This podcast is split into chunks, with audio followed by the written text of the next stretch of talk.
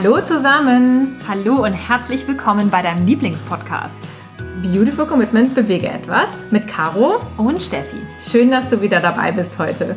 Denn wenn du auch das Gefühl hast, anders zu sein und jeden Tag gegen den Strom schwimmst, du würdest so gerne die Welt verändern für mehr Mitgefühl, Achtung, Respekt und Liebe, weißt aber noch nicht genau, wie du damit anfangen sollst, dann ist unser Podcast genau der richtige für dich.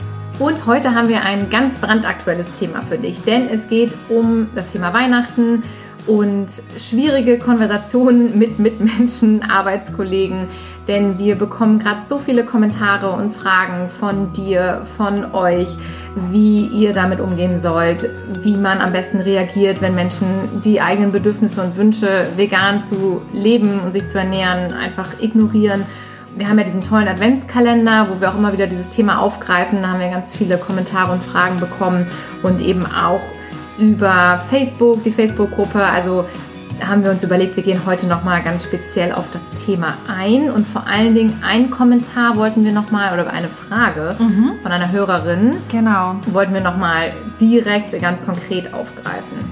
Ganz genau. Die Juliana, die hat uns nämlich angeschrieben und die hatte einen ja, einen Dialog mit einer Freundin und sagte, ja, ich habe da ganz souverän argumentiert, aber irgendwie wusste ich dann, dann doch nicht so richtig weiter. Und das wollten wir einmal mit dir teilen. Vielleicht hast du ja auch noch eine spannende Idee dazu.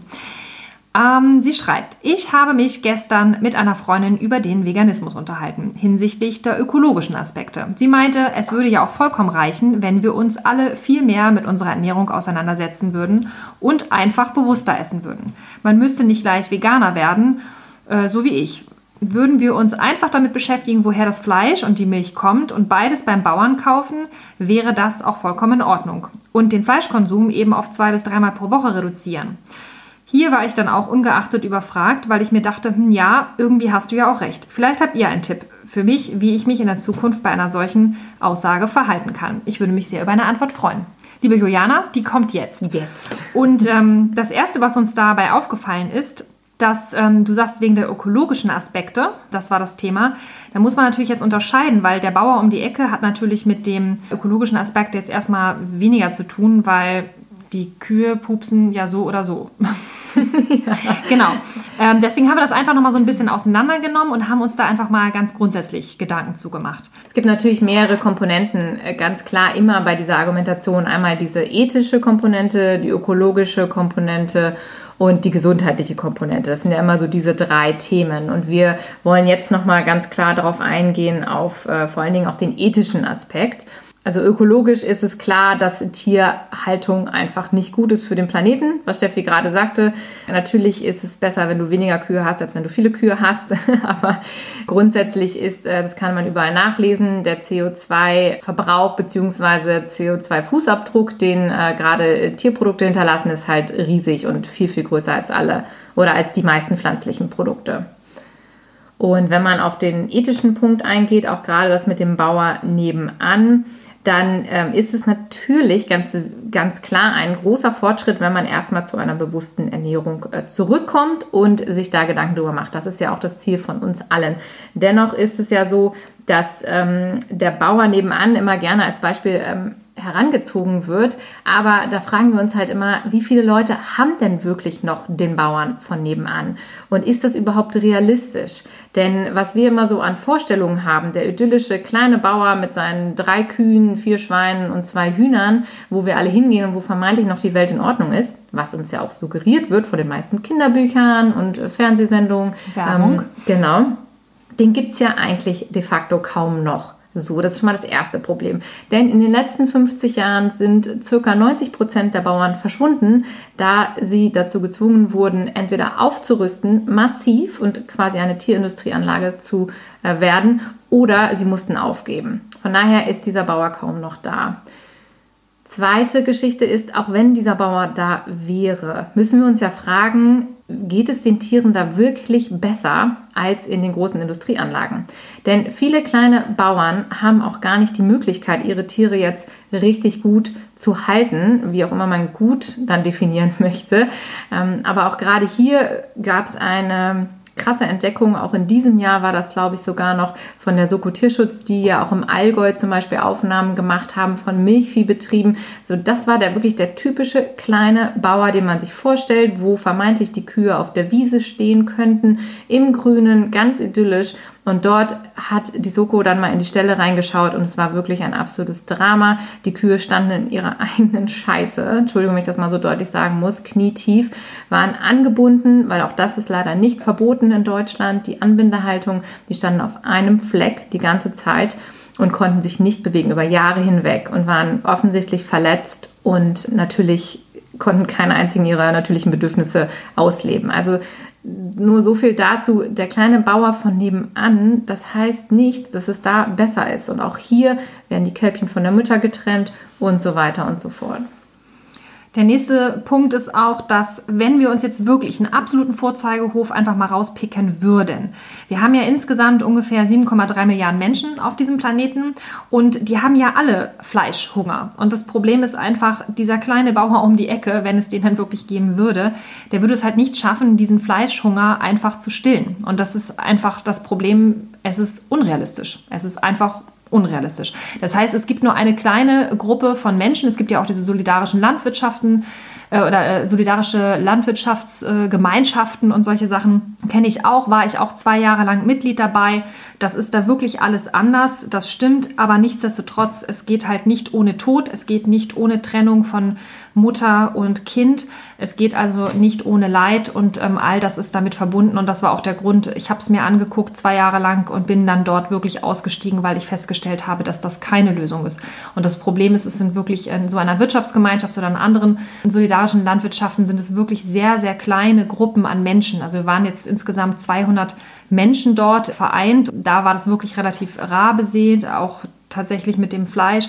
Aber nichtsdestotrotz ist es halt einfach nichts, was massentauglich ist. Und da sind wir auch schon wieder bei dem Problem, beziehungsweise bei dieser Herausforderung, wie kriegst du die Massen satt? Ja, über Massentierhaltung. Und das ist halt genau das, was uns und den Planeten halt einfach zerstört. Und insofern ist es einfach unrealistisch. Das muss man einfach mal ganz klar so sagen. Und das war auch schon der, der nächste Punkt, den ich jetzt gerade angesprochen hatte. Es geht nicht ohne Tod. Es geht nie ohne Tod. Also selbst wenn jetzt deine Freundin zum Beispiel sagen würde, so gut, okay, dann esse ich jetzt halt einfach kein Fleisch, dann muss ja niemand mehr für mich sterben. Aber das ist halt genau der Punkt. Die Tiere werden getrennt, Mutter und Kind voneinander, die werden teilweise aussortiert. Auch auf solchen Biohöfen ist es so, dass nur die weiblichen Tiere natürlich produzieren in jeglicher Form, also sprich Nachkommen oder auch dann Milch oder Eier oder irgendwas in der Richtung. Und die männlichen sind auch da mehr oder weniger Abfallprodukte. Die werden dann dort natürlich länger aufgezogen und dann auch zu Fleisch verarbeitet. Aber das bedeutet, wer Milch trinkt, produziert automatisch Tod. Das ist einfach so. Und insofern ist es auch keine Alternative, dass man zum Beispiel sagt, okay, ich bin jetzt vegetarisch in einer solidarischen Landwirtschaft zum Beispiel unterwegs. Auch das habe ich selber ausprobiert. Es funktioniert nicht, weil auch da ich sozusagen ein Teil von dieser kompletten Maschinerie war, dass dort einfach weiterhin Tiere produziert werden. Und es klingt jetzt hart, aber es ist letztendlich auch genau das. Es, die Tiere werden produziert. Ja, denn man muss sich auch nochmal vor Augen führen, wir essen die meisten Tiere im Kindesalter. Also die ganzen Tiere werden nicht mal annähernd so alt, wie sie in einer natürlichen Umgebung werden würden können sie teilweise auch gar nicht, weil sie so krass überzüchtet werden, dass sie, sollten sie nicht von uns geschlachtet werden nach wenigen Monaten, oft gar nicht wirklich eigenständig weiterleben können. Die Hühner setzen ja so viel Fleisch an den Brüsten an, dass sie irgendwann ihr eigenes Gewicht nicht mehr tragen können. Meistens werden sie ja vorher geschlachtet, äh, bevor sie, also sie werden ja nach ein paar Monaten schon mhm. geschlachtet.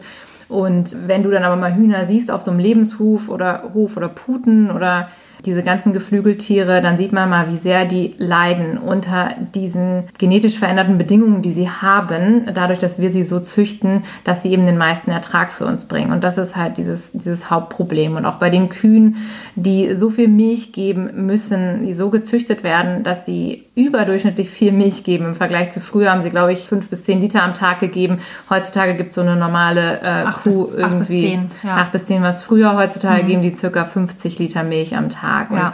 wenn man sich da mal auch anguckt, wie die Euter aussehen, das durch das ständige Melken haben halt viele Kühe da auch wirklich Entzündungen und die sind oft nach äh, einigen wenigen Jahren komplett ausgelaugt, weil sie halt immer entweder schwanger sind ähm, oder ihr Kälbchen gerade geboren haben ähm, und dann geht der Kreislauf wieder von vorne los, dann werden sie wieder geschwängert und das muss man sich mal vorstellen. Also jeder von euch, der Mutter ist, der weiß auch, was das für ein Stress für den Körper ist und dann wird dir das Kind jedes Mal entrissen und wenn die dann nicht mehr so viel Milch produzieren nach der fünften oder sechsten Schwangerschaft, dann werden die aussortiert.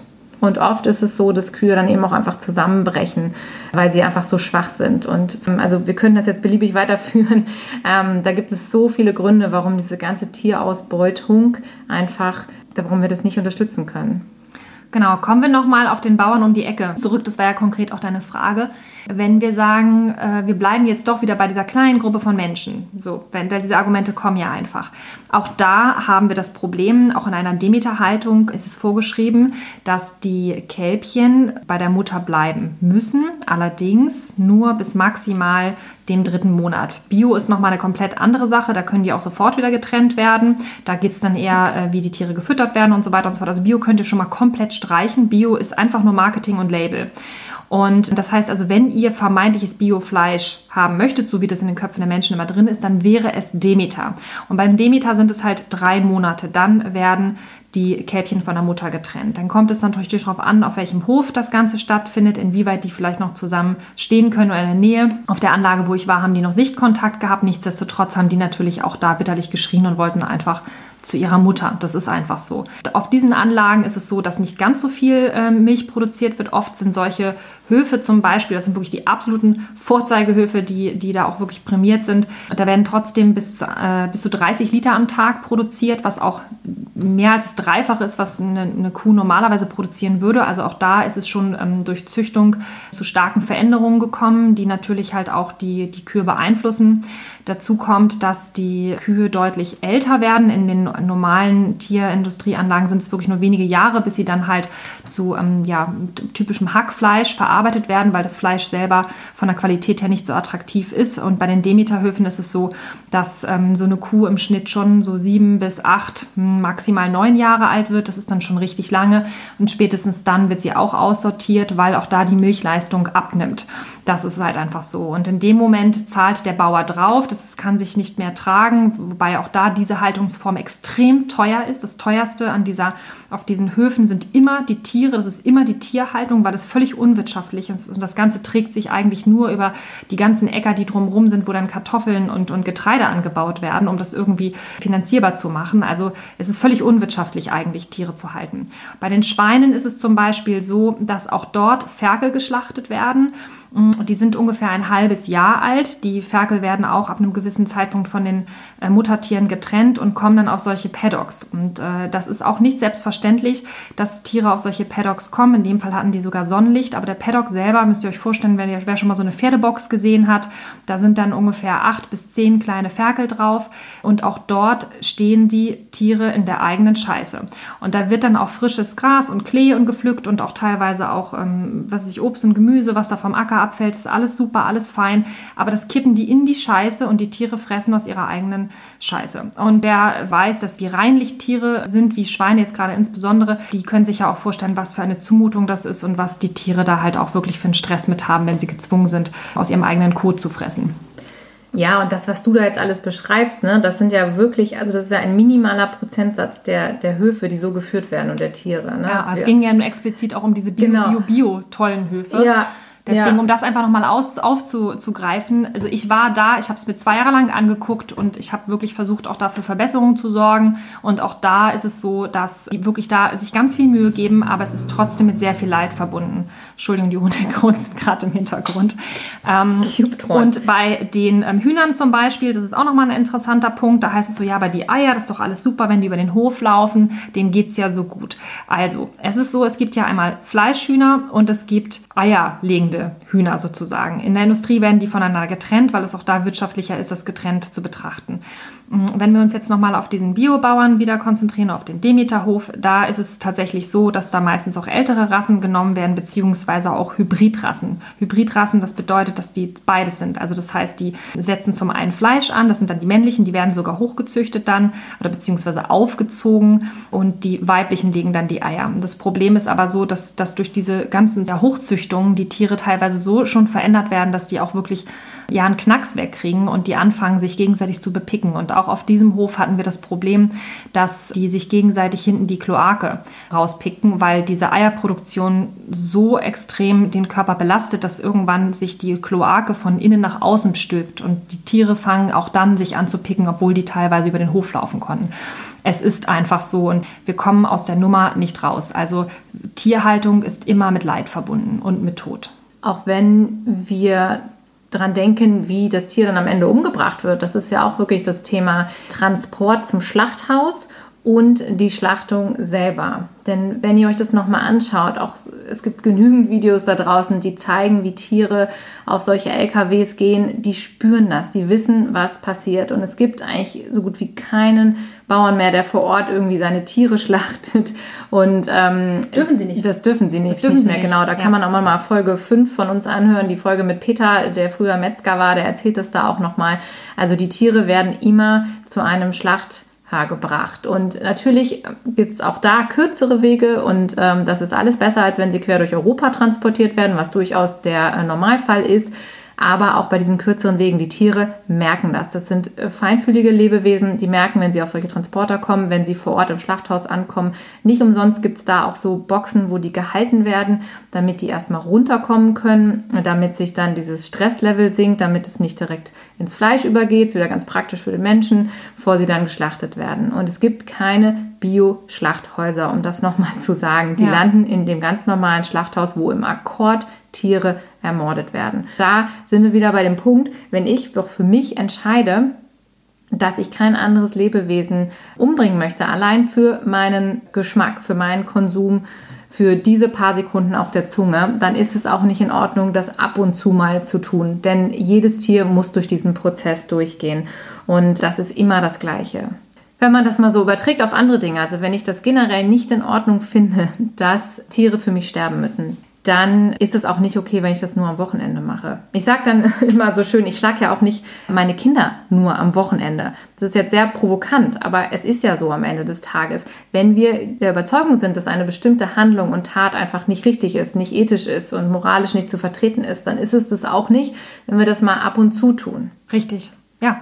Und es gibt keinen logischen gesundheitlichen Grund, der irgendwie noch dafür spricht, dass wir Fleisch oder tierische Produkte überhaupt essen müssen. Gibt es einfach nicht. Das heißt, es gibt eigentlich nur wieder das typische Thema Gewohnheit, Tradition und Genuss. Und was den Genuss angeht, da gibt es mittlerweile so viele Möglichkeiten, wie man alternativ essen kann, dass man halt da auch kulinarisch auf nichts verzichten muss. Und das bringt uns nämlich auch zu dem nächsten Thema. Das wollten wir auch super gerne mit euch nochmal besprechen an der Stelle. Das ging nämlich um ein Gespräch bzw. ein Dialog, was ein Freund mit der Familie geführt hat. Gerade jetzt wieder Thema Weihnachten, ne? genau. das äh, passte da so schön rein. Das äh, war genau das Gleiche, was wir eigentlich auch an vielen Kommentaren bekommen hatten von verschiedenen ja. Menschen. Richtig. Und zwar ging es darum, dass er schon seit Jahren vegan lebt, sich auch da sehr stark für den Veganismus einsetzt und halt immer wieder die Diskussion mit seiner Familie hat. Und jetzt ist er dort eingeladen und hat natürlich darum gebeten, ob es eine Möglichkeit gäbe, vielleicht einfach komplett das ganze Fest pflanzlich auszurichten, damit kein Tier sterben muss. Und es war ein, ein, ja, ein großes Hin und Her. Beide Parteien, sage ich jetzt mal, sind sehr gesprächsbereit gewesen, was ja auch nicht selbstverständlich ist. Ganz oft machen ja auch dann die, die Eltern dicht oder der Bruder sagt, ach, lass mich in Ruhe mit dem Kram. Und also es war auf jeden Fall eine so richtig gute Gesprächsgrundlage. Und dazu muss man sagen, er hat einen Weg gewählt, das fand ich auch sehr interessant. Er hat nämlich eine E-Mail vorab geschrieben mhm. an seine Familie. Und das ist auch sehr clever. Also es muss jeder für sich selbst bewerten, ob das funktioniert mit der Familie. Aber in dem Moment, wo du eine E-Mail im Vorhinein schickst, kannst du natürlich ganz anders argumentieren und das Ganze darlegen. Denn eine E-Mail ist nicht so emotional wie ein Gespräch. Derjenige, der die liest und empfängt, kann sich den Zeitpunkt selber aussuchen, kann sie auch mehrmals durchlesen, bevor er antwortet. Also im Generellen kochen einfach die Emotionen nicht so hoch. Und deshalb haben wir auch gesagt, das ist eigentlich eine sehr, sehr gute Idee. Denn auch die andere Partei, was Steffi gerade gesagt, er hat sich super cool mit dem Thema dann auseinandergesetzt und dann auch wirklich eine ganz ausführliche E-Mail zurückgeschickt. Und so hatten wirklich alle die Möglichkeit, das äh, zu reflektieren und äh, zu versuchen, wirklich so diese Emotionen zur Seite zu stellen, die sonst so hochkochen und da sehr reflektiert drauf zu gucken. Mhm. Also es ist auch etwas, was man wirklich empfehlen kann, wenn ihr ähm, noch nicht genau wisst, wie ihr das mit eurer Familie angehen sollt, wenn ihr euch da Gedanken macht, ähm, dann probiert es sonst auch gerne mal bei dem Weg. Ja, so deeskalierend wie möglich, ne? Das ja. ist absolut clever. Ja, und auf jeden Fall war es dann auch so, dass ihm natürlich unter anderem so liebevoll und diplomatisch auch immer, ja, ich sag jetzt mal vorgeworfen wurde, doch, Mensch, wir bemühen uns doch sehr stark, es dir recht zu machen. Die Kinder wollen auch so gerne die Ente essen. Können wir das nicht so machen, dass du einfach vegan isst und wir essen dann die anderen Sachen. Da spricht er nichts gegen. Wir würden dann auch für dich vegan kochen. Und ging es ihm aber darum, dass dass er halt einfach sagt, okay, ich möchte einfach nicht, dass generell ein Tier, ein Tier stirbt und ob ich jetzt daneben sitze oder nicht. Also es geht um die Sache, also ihm ging es wirklich um die Sache als solches. Also warum war es immer zum Fest der Liebe ein Tier sterben oder sogar zwei in dem Fall? Und ihm war schon klar, dass er die Tiere halt jetzt nicht mehr retten kann, weil die schon, was ich vorbestellt waren, was auch immer. Aber nichtsdestotrotz hat er gesagt, es ist mir wichtig, dass wir darüber sprechen.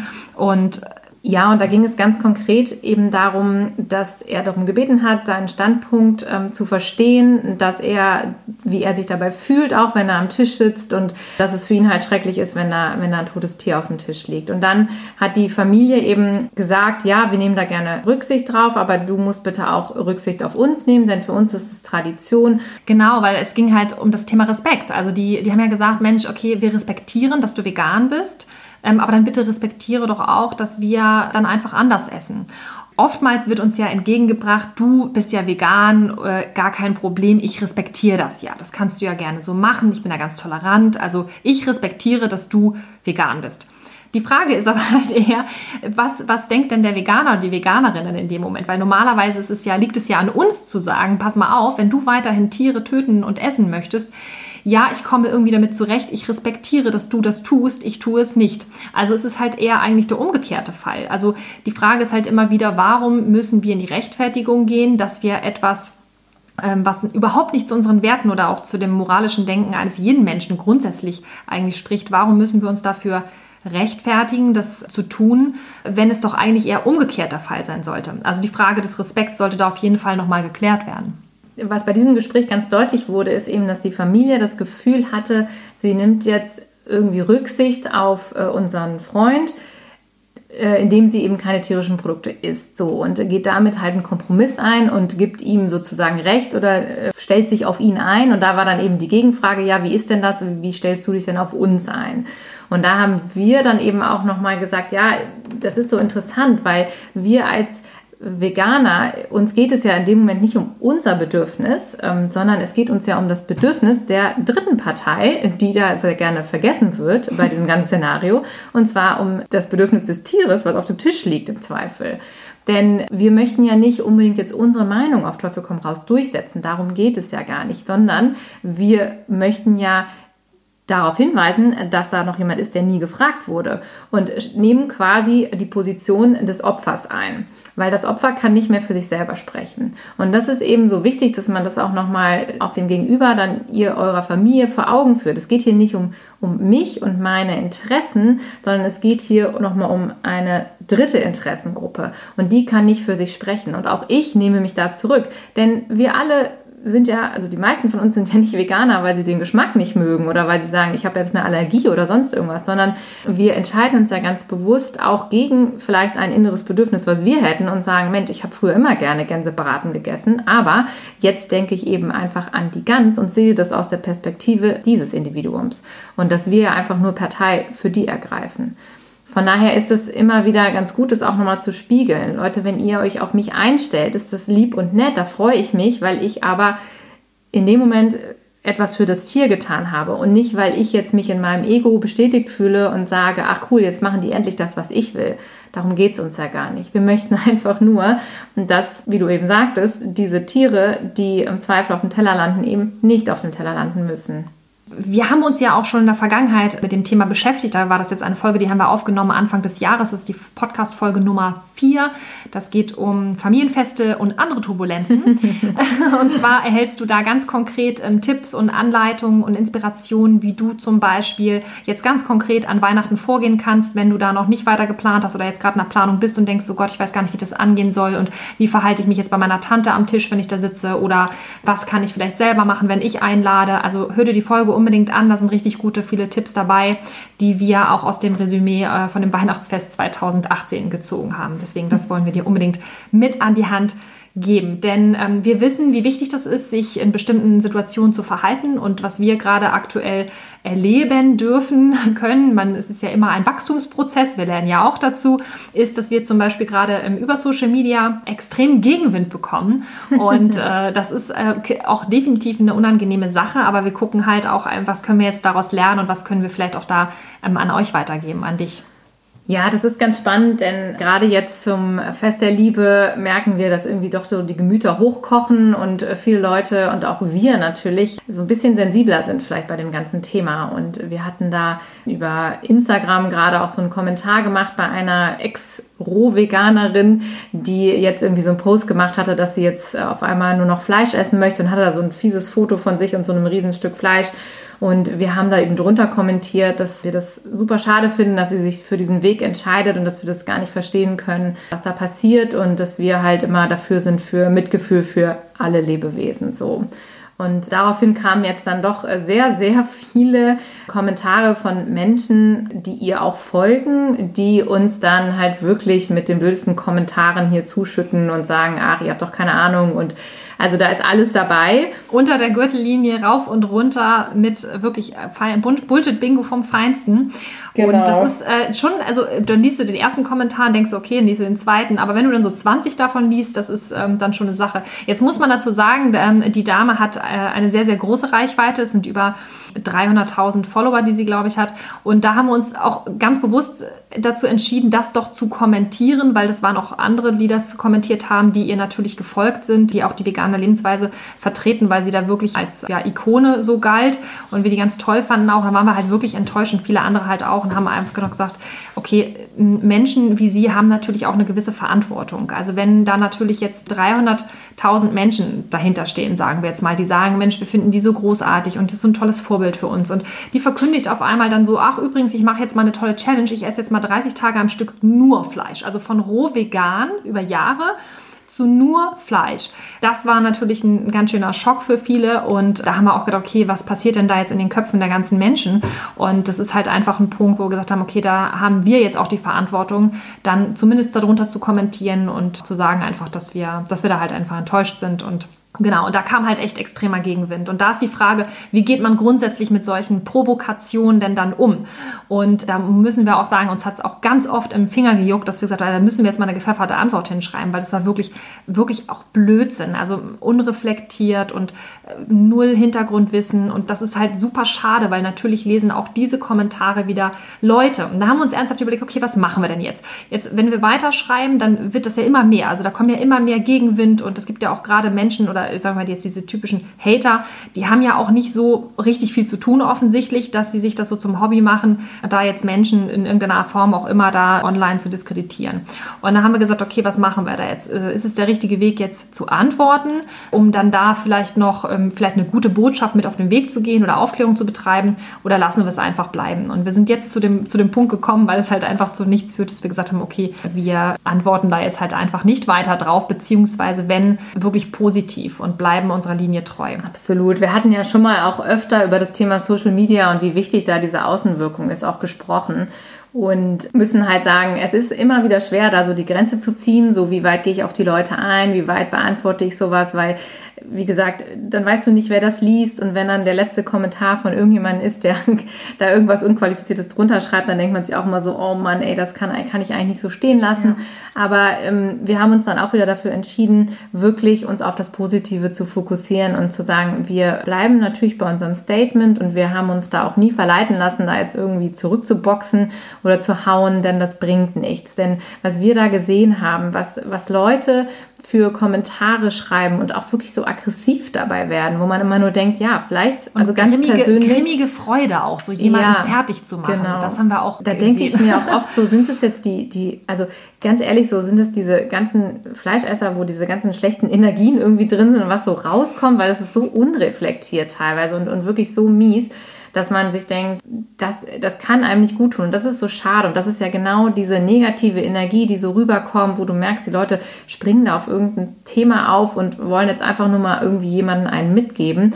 Und das ist natürlich überhaupt nicht, was wir vermitteln wollen. Denn äh, wir stehen für ein Leben, für Mitgefühl, für Respekt, äh, für äh, Liebe und allen Lebewesen gegenüber. Und das bezieht sich auf Mensch und Tier. Und da wollen wir niemanden fertig machen, sondern wirklich mit leuchtendem Beispiel vorangehen und sagen, hey, das ist es, wie wir leben wollen, wie wir diesen Planeten auch wirklich einfach zu was Besserem machen. Denn wenn wir realisieren, dass wir hier sind, um diese Botschaft nach außen zu tragen und zu sagen, ich entscheide mich hier ganz, ganz bewusst für ein Leben, was friedlich ist und wo wir alle nebeneinander her koexistieren können und ohne dieses ganze Hassdrama und all diese Negativität, dann ähm, ist es eigentlich das Leben, dieses erstrebenswerte Leben, was wir alle anstreben. Von daher besinn dich darauf, wenn du jetzt auch scheiß Kommentare hörst oder auch wieder mit den Kollegen irgendwie Stress hast oder so, sei einfach wirklich dir darüber bewusst, dass du derjenige bist, der diesen Weg einschlägt,